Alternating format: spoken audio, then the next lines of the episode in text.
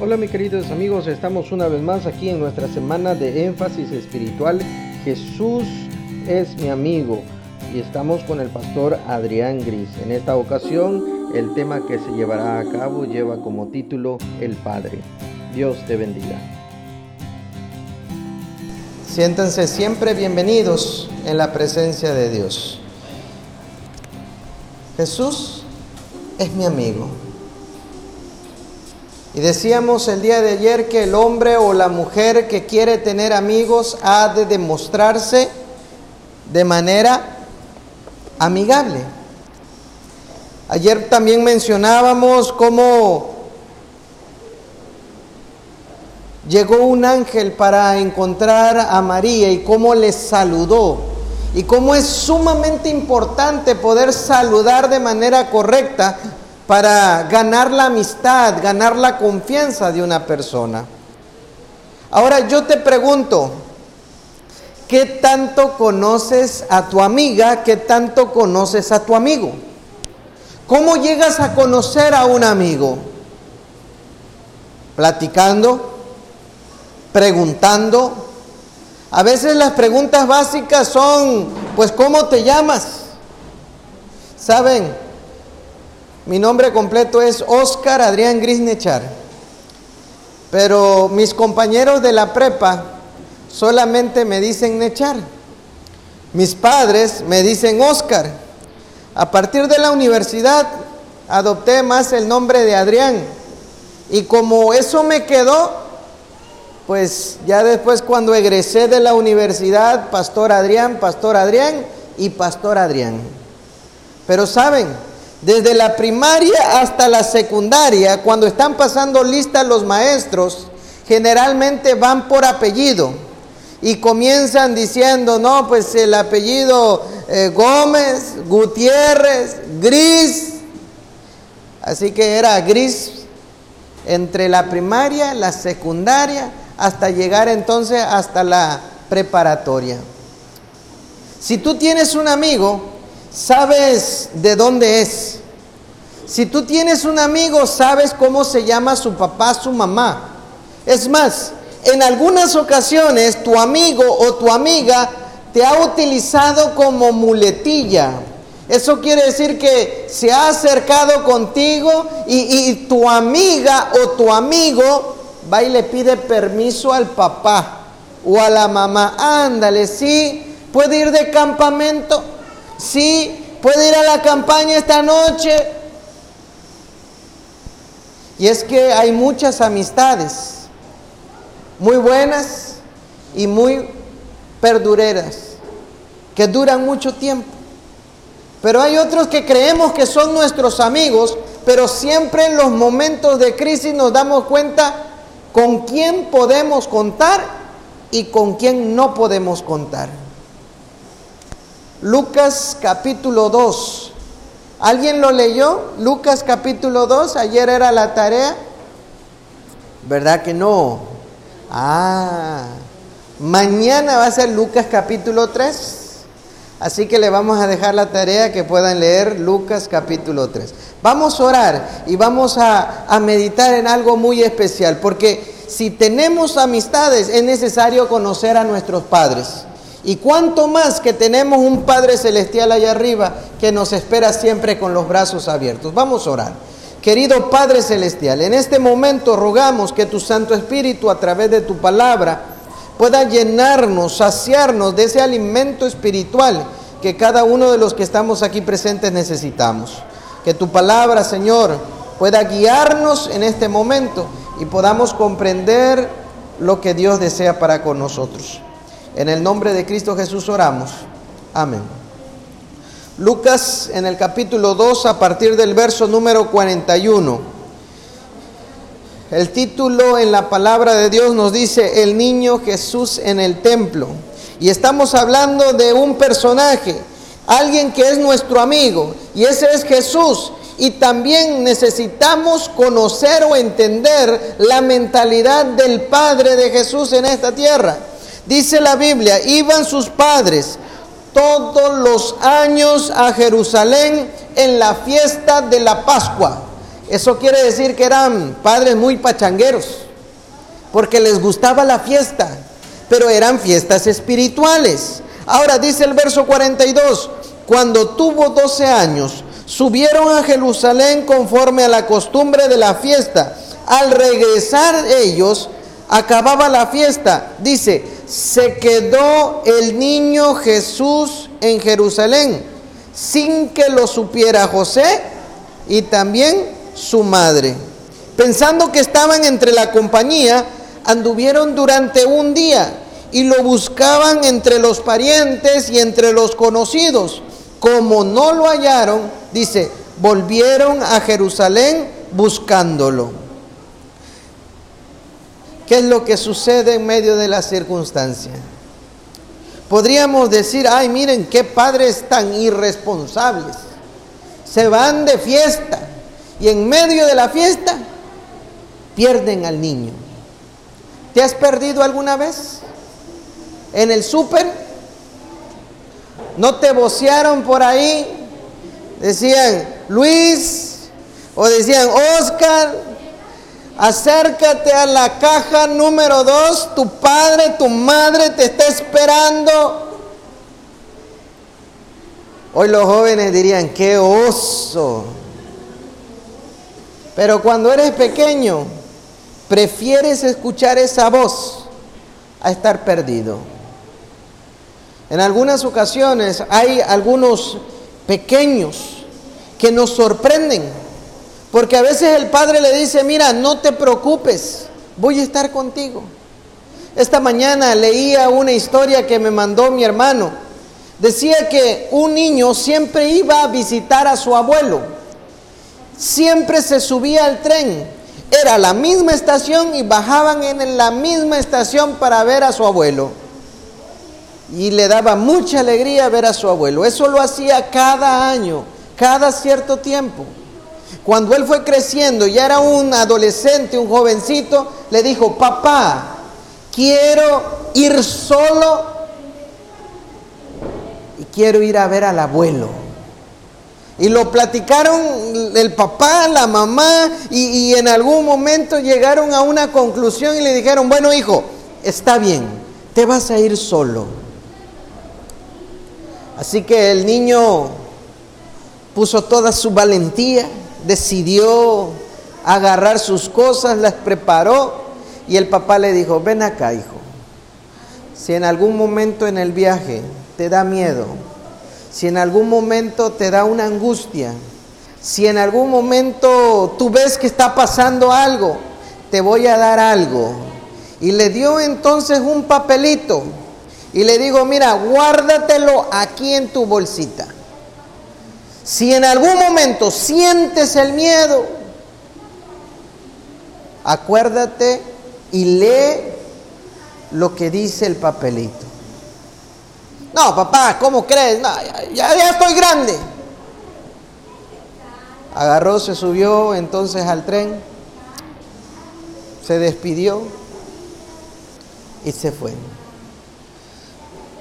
De repente comenzaron todas las miradas, él las sentía hacia para con él, se empezó a sentir nervioso él pensaba que los demás estaban hablando y cómo un niño pequeño yendo, un joven, un adolescente, solo sin sus padres.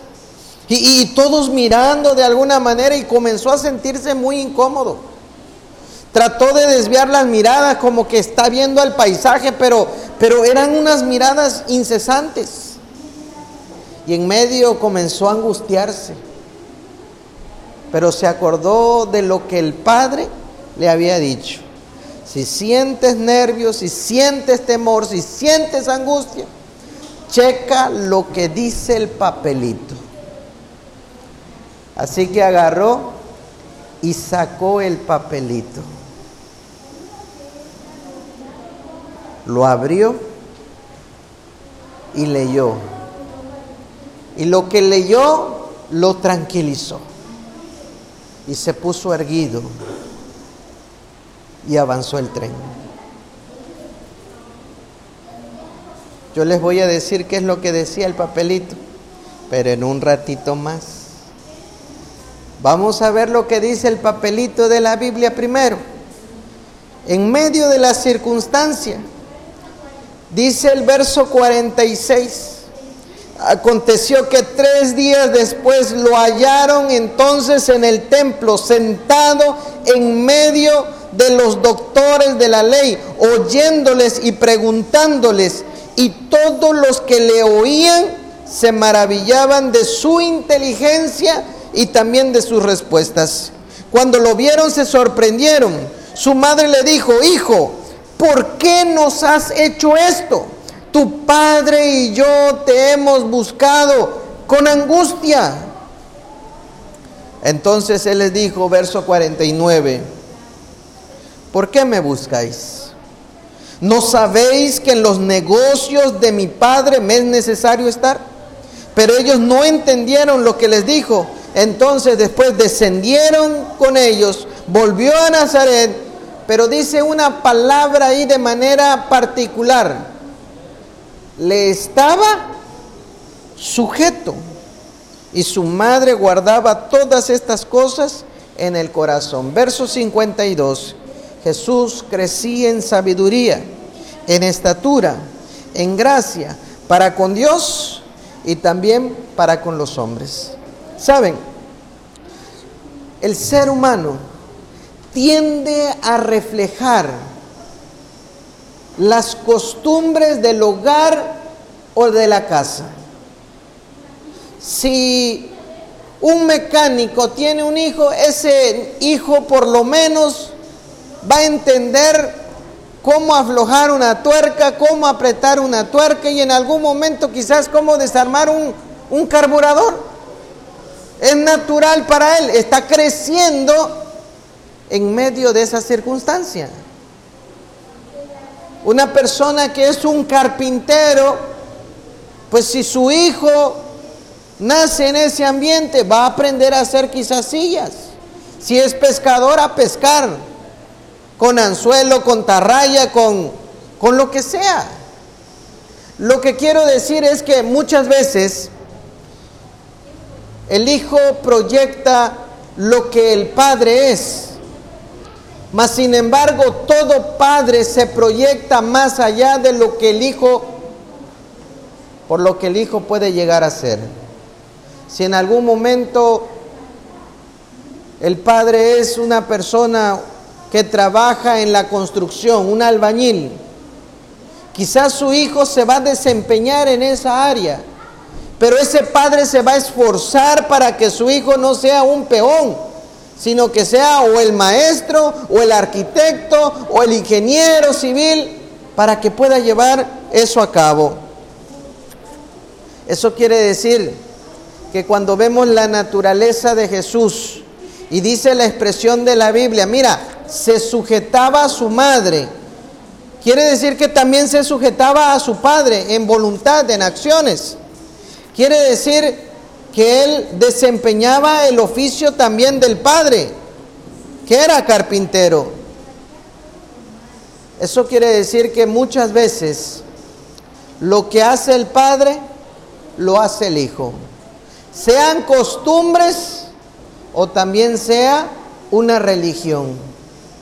Dependiendo cómo tú has sido enseñado desde pequeño, Quizás vas en la combi y de repente cuando pases en una iglesia te inclinas o te persinas o en algún momento haces algo especial en ese momento. Porque es la costumbre en la cual te han enseñado y tú has desempeñado aún el concepto de la religión. Por lo general, el ser humano reproduce la vida de sus padres de una manera quizás parcial o total, igual o a veces superior. Quiero decir, como esa expresión, de tal palo, tal astilla. El hijo aprende de lo que hace el padre. Dice Lucas capítulo 2, versículo 51 descendió con ellos y volvió a Nazaret y les estaba sujeto. estaba bajo la protección de su padre, estaba sujeto a la voluntad de ellos, dependía de su padre, dependía también de su madre, tenía actividades en el hogar, deberes en el hogar. Seguramente dice ahí la expresión, mira, estaba hablando con los doctores, tenía mucha inteligencia. En este trimestre estamos hablando mucho acerca de la educación. Y la educación de la madre, la educación del padre fue sumamente importante en la vida de Jesús, de sus primeros padres. Pero también nos damos cuenta que su inteligencia iba más allá porque estaba razonando con personas que eran doctores de la ley. En medio de ese sentido, miren cómo nos dice la palabra de Dios en el libro de Marcos, capítulo número 6 versículo número 3. Marcos 6.3 nos hace una pregunta. ¿No es este el carpintero, hijo de María, hermano de Jacobo, de José, de Judas y de Simeón? ¿No están también aquí con nosotros sus hermanas? Hay dos factores en este verso. Nuestro amigo Jesús convivió en esta tierra y desempeñó una función, un trabajo, una labor igual que su padre terrenal. Es más, convivió con hermanos. Yo puedo decirle que soy el hermano menor de tres hermanos. Mi madre es una de doce hermanos. Mi padre es uno de cinco hermanos. Y los que tenemos hermanos sabemos que en algunas ocasiones nos peleamos. Nos agarramos a piñas, a golpes. Nos odiamos. Si tiene el cabello largo se lo jala. Hace un mes mi hermano me llamó y me dijo, Oscar, te voy a contar lo que pasó, me dice. Él tiene dos hijos, Santi y Guillo. Santi, que es el más chiquito, en un movimiento, ¡pah! le golpeó y le tiró un diente a su hermano. Y cuando él me lo dijo, nos empezamos a reír. Porque yo soy el más chico y en un movimiento, ¡pum! le tiré a él su diente también.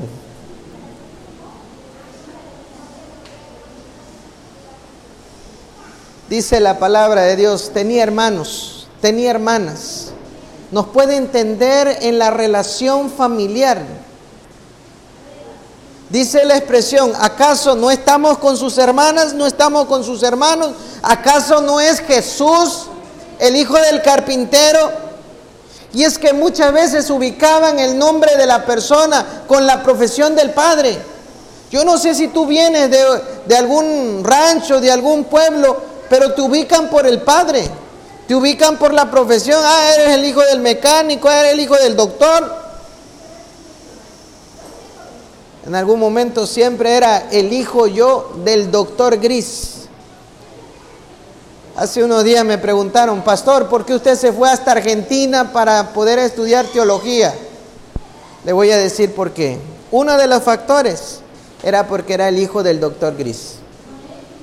Porque lo conocían a él en Lindavista, porque lo conocían a él en Montemorelos, porque lo conocían a él en Navojoa, porque él había trabajado para la iglesia y también había fungido como misionero y yo no quería recibir algún beneficio, algún favor de otras personas que digan, ah, porque es el hijo del doctor, entonces por eso terminó teología. Yo quería que me dijeran, ah, lo consiguió por él mismo, sudó por él mismo, no hubo una palanca. Y hasta el día de hoy he procurado que nunca me vinculen en ese sentido con mi padre. Así que por eso yo decidí irme a Argentina, porque nadie me conocía allá. Y porque yo podía entonces ser Oscar Adrián Grisnechar. No el hijo de, sino tener entonces mi propio nombre. Hoy en día en las iglesias, ah, el pastor Adrián Gris. Ya me desvinculan de el hijo del doctor Gris. Estas personas estaban vinculando a nuestro amigo Jesús. Ah, es el hijo del carpintero. No lo estaban viendo como el Salvador, como el Mesías, como el Hijo de Dios. Lucas capítulo 2, versículo 41 y 42. Algo natural de todo Padre. Podemos afirmar que estaba entonces Jesús sujeto a la voluntad de sus padres. Y en ese sentido, en el sentido religioso. Los padres iban a la Pascua, los padres iban a la fiesta, Jesús iba a la fiesta con sus padres. Iba al templo para adorar. Miren cómo dice el versículo número 43. Al regresar ellos, acababa la fiesta. Dice ahí el término, miren, se quedó el niño Jesús en Jerusalén sin que lo supiera José y su madre. ¿Qué edad tenía Jesús? 12 años. Habíamos mencionado en Lucas capítulo 1 que cuando terminó el periodo de la mujer del alumbramiento, lo presentaron al templo. Y ahora, 12 años después, una tradición judía era llevarlo al templo porque iba a comenzar entonces su vida religiosa en el templo. Para que los chicos llegaran a 12 años ya deberían haber sabido lo que es los mandamientos de memoria. Y por lo menos haber leído, estudiado la Torá no sabía de memoria. ¿Cuál era la Torá? Bueno, era Génesis, Éxodo, Levítico, Número y también Deuteronomio. Quizás en algún momento me dices, pastor, ¿y esto qué tiene que ver conmigo? Bueno, si nosotros necesitamos conocer de nuestro amigo Jesús, necesitamos también conocer su contexto cultural, pero también necesitamos leerlo, entenderlo a través de las escrituras. En el tiempo de Jesús pues tenían solamente sus libros y los comentarios de los otros profetas menores y mayores. ¿Se acuerdan en Lucas capítulo 4, verso 16? Ya cuando él era grande, dice que conforme a su costumbre, se levantó a leer del profeta Isaías. Y como su costumbre era ir en sábado a la iglesia, fue a adorar a Dios. Y su costumbre era leer la Biblia, la leyó. Y su costumbre era aceptar la voz de los profetas, la aceptó. De tal manera que podemos darnos cuenta que Jesús tenía un propósito maravilloso. En el verso 43, algunas personas me dicen, ah, ¿ya lo ve, pastor? Jesús desobedeció. ¿Y cómo desobedeció? Pues no se fue con su papá ni se fue con su mamá. Se quedó en la iglesia, pero no se fue con los papás. A veces le buscamos tres pies al gato, ¿verdad? Por eso la respuesta del 49, porque los papás siguen angustiados. Imagínense, un día después de camino, imagínense que se fueron a Bacalar, imagínense que fueron a Tecache, un campamento. Estuvo buenísimo el campamento. Vienen de regreso en camino, son cinco horas nada más hasta acá. Eso por el tipo de vehículo. En los tiempos de Jesús pues eran en burro, eran a caballo, así que imagínense, ya estaban llegando por Carrillo Puerto en caballo y de repente, ¿y, Jesús? ¿Y tu hijo? Tu hijo, el tuyo también, ¿dónde está? A ver, pregúntale a la tía, pregúntale al tío. sus hermanitos a ver dónde está Jesús. En medio de la circunstancia, todo padre terrenal siempre se preocupa por los hijos. ¿Cuánto más el Padre Celestial? En medio de la circunstancia, entonces deciden, vamos a regresar. Dice las escrituras, tres días. Tres días no habían estado con sus hijos.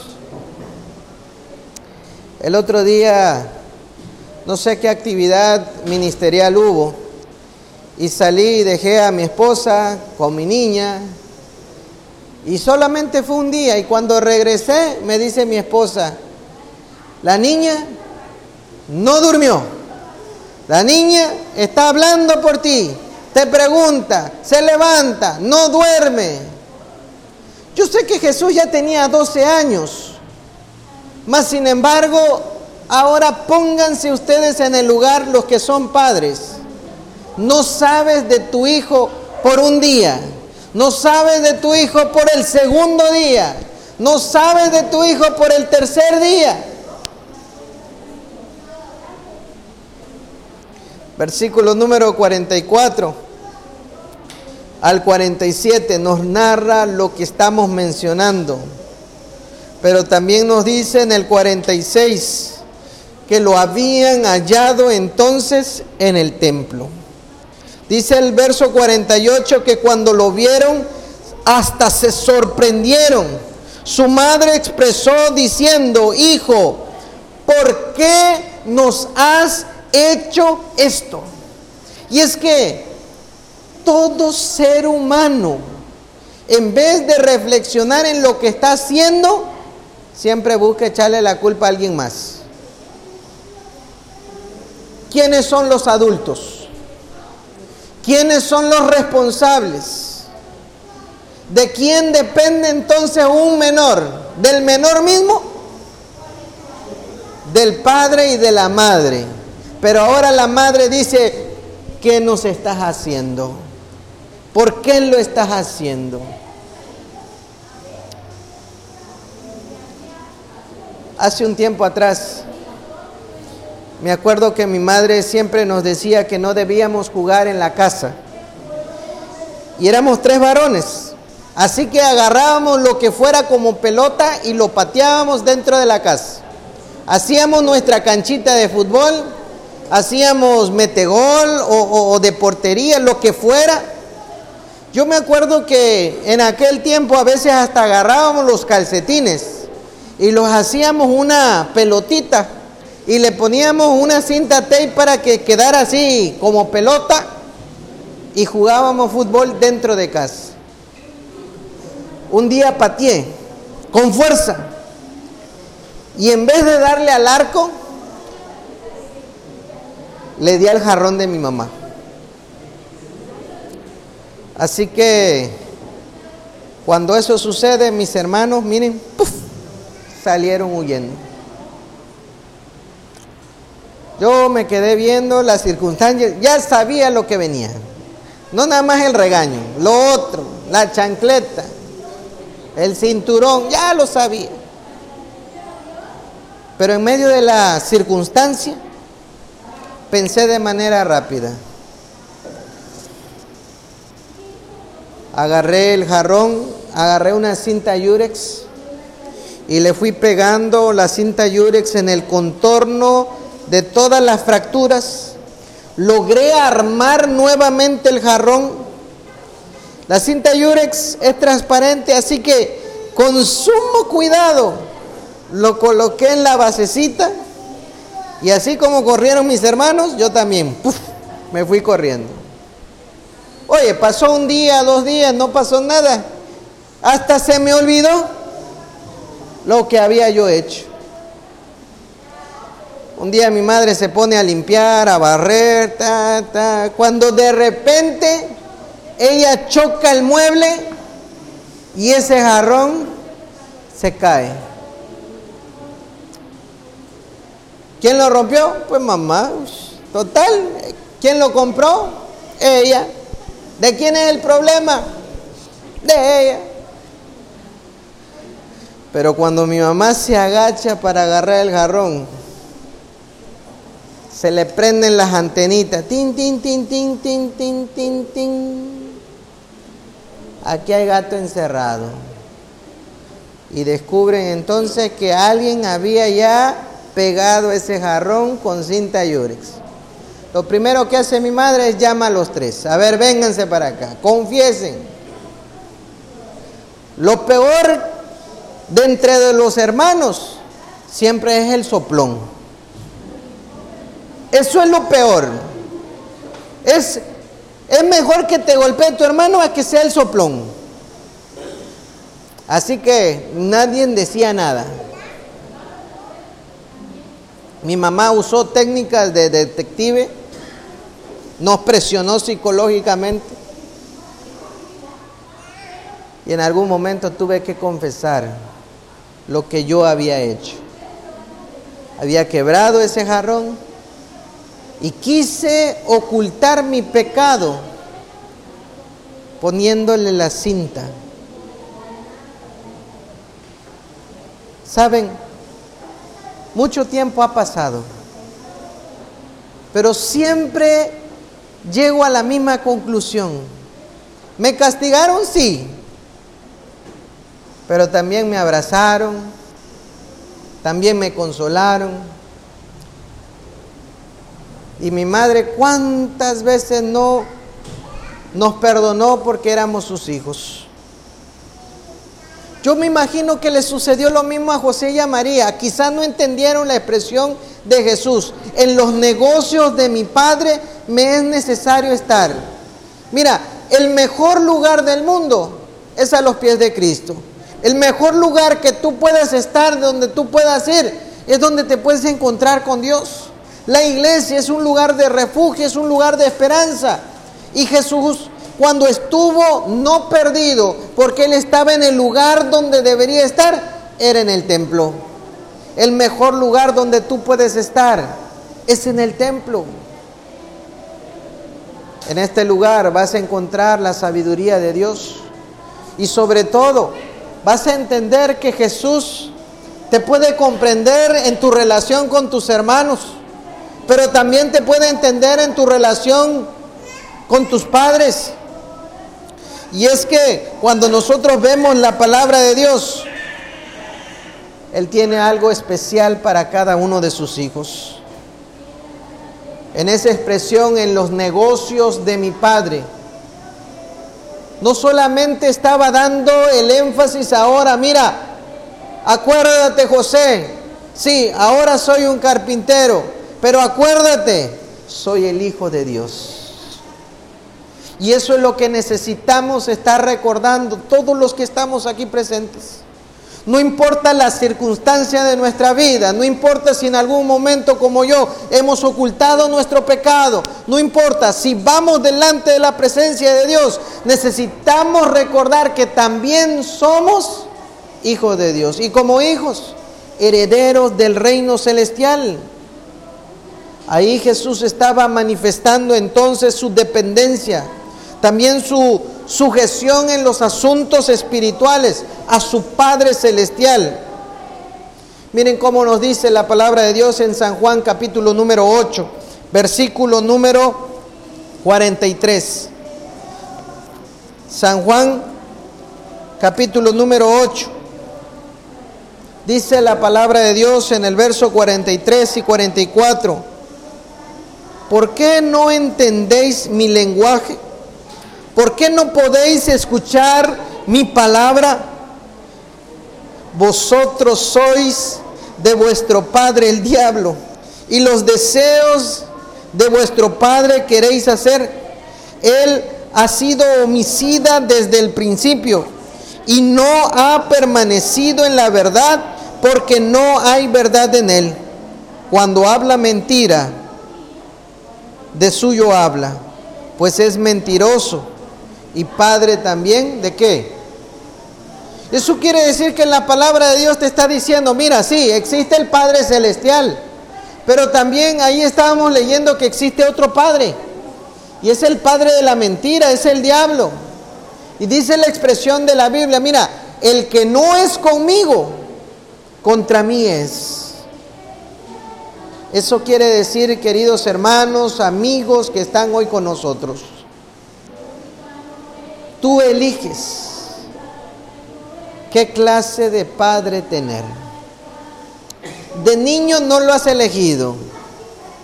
Muchas veces yo oraba y le preguntaba a Dios, Dios, ¿por qué mi papá es el doctor Gris? ¿Por qué no me diste otra persona?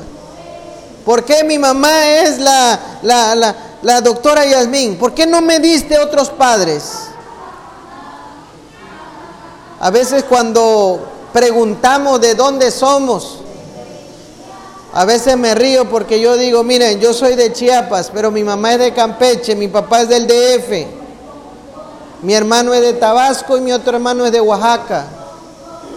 Y si yo les dijera, ah, bueno, ¿dónde tengo la raíz? Pues no sé porque no he vivido más de cuatro años en un mismo lugar, nunca en mi vida.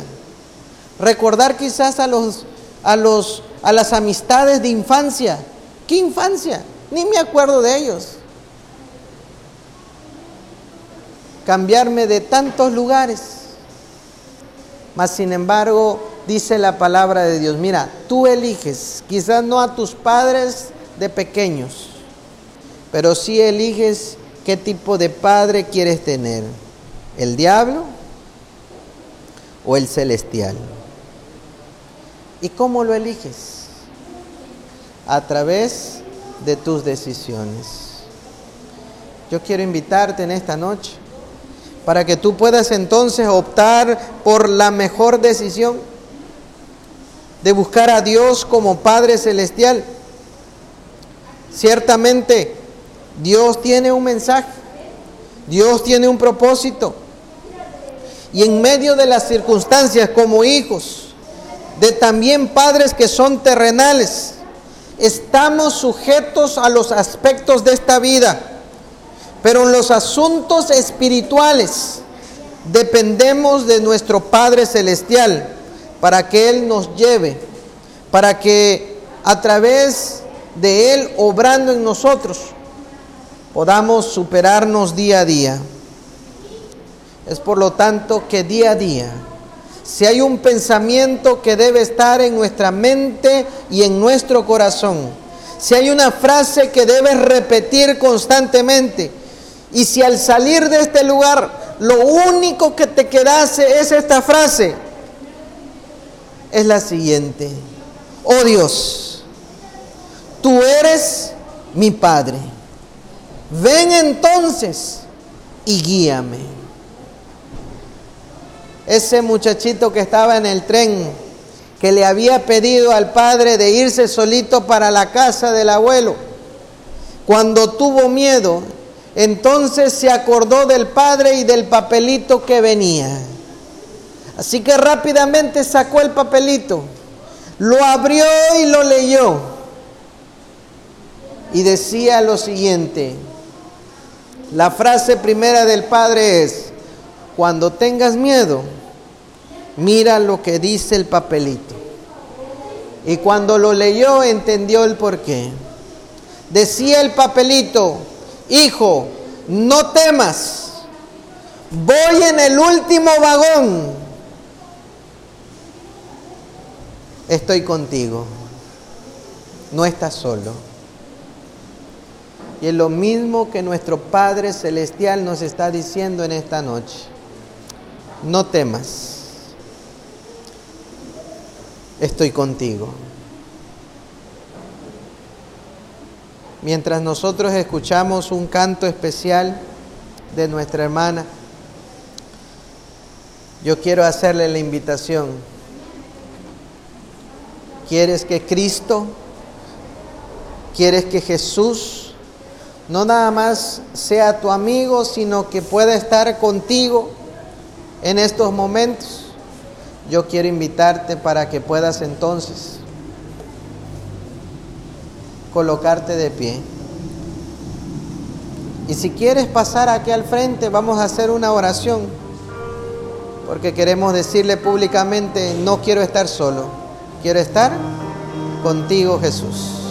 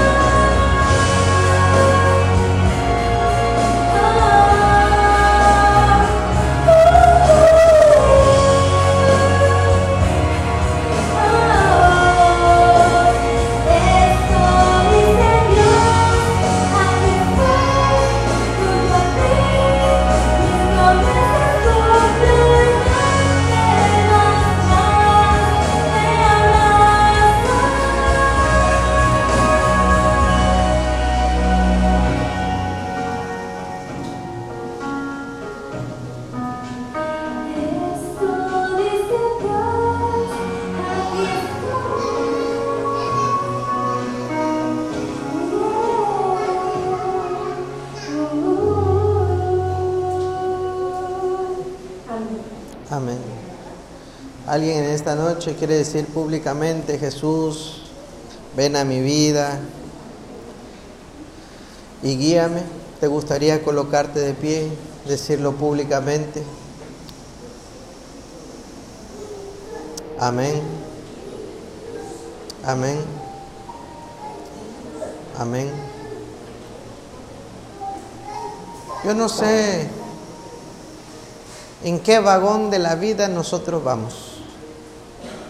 Lo único que sí sé es que en San Mateo 28 nos dice, mira, voy a estar contigo todos los días hasta el fin del mundo. Si estás en angustia, en dolor o en sufrimiento, también te dice el Salmo 23, 4, mira, aunque estés pasando el valle de sombra o de muerte, voy a estar contigo. Ayer visitábamos a una persona que, está en fase terminal y está pidiendo por él, por su vida, por su familia. Y en medio de las circunstancias, clama a Jesús como su amigo, pero también como su Salvador. Y lo mejor que tú puedes hacer en tu vida es declarar entonces, Jesús, ven conmigo, quédate conmigo. Porque de esa manera estamos reconociendo quién es tu Padre. Tu Padre es el, el Padre Celestial, no es el diablo, es Dios. Vamos a orar. Querido Padre, una vez más, alabado y glorificado sea tu nombre. Permite, Señor, en esta hora que tu mano poderosa pueda estar con cada uno de nosotros, pueda fortalecernos, Señor. En esta hora de una vez y en presencia de Dios y de la iglesia declaramos, no nada más que Jesús es nuestro amigo, sino suplicamos, Señor, ven en mi vida participa de mi vida, transforma mi vida. Deseo que tú puedas guiarme. Porque si hago lo que tú deseas, tendré una vida, una vida plena en Cristo Jesús. Jesús como nuestro amigo, pero también Jesús como nuestro Salvador. Padre, si te hemos ofendido, perdónanos. Si hemos hecho algún oprobio contra alguien, perdónanos. Pero ayúdanos, Señor, a guiarnos a través de la obra de tu Santo Espíritu, manifestándose en la vida de Cristo Jesús. Poder entender entonces a nuestros padres, poder entender a nuestra madre y también poder entender a nuestros hermanos pero sobre todo poder agarrarnos de nuestro Padre Celestial. Guíanos, Señor, guía nuestras manos, guía nuestros pasos, guía nuestros pensamientos a pensamientos eternos. Te lo pedimos, Señor, y te lo suplicamos en el nombre de Cristo Jesús. Amén.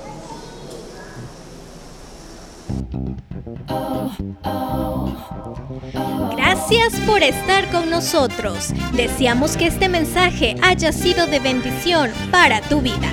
Recuerda compartir con tus amigos este mensaje de amor y esperanza.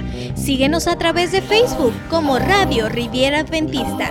También encuéntranos en Spotify y Anchor.fm.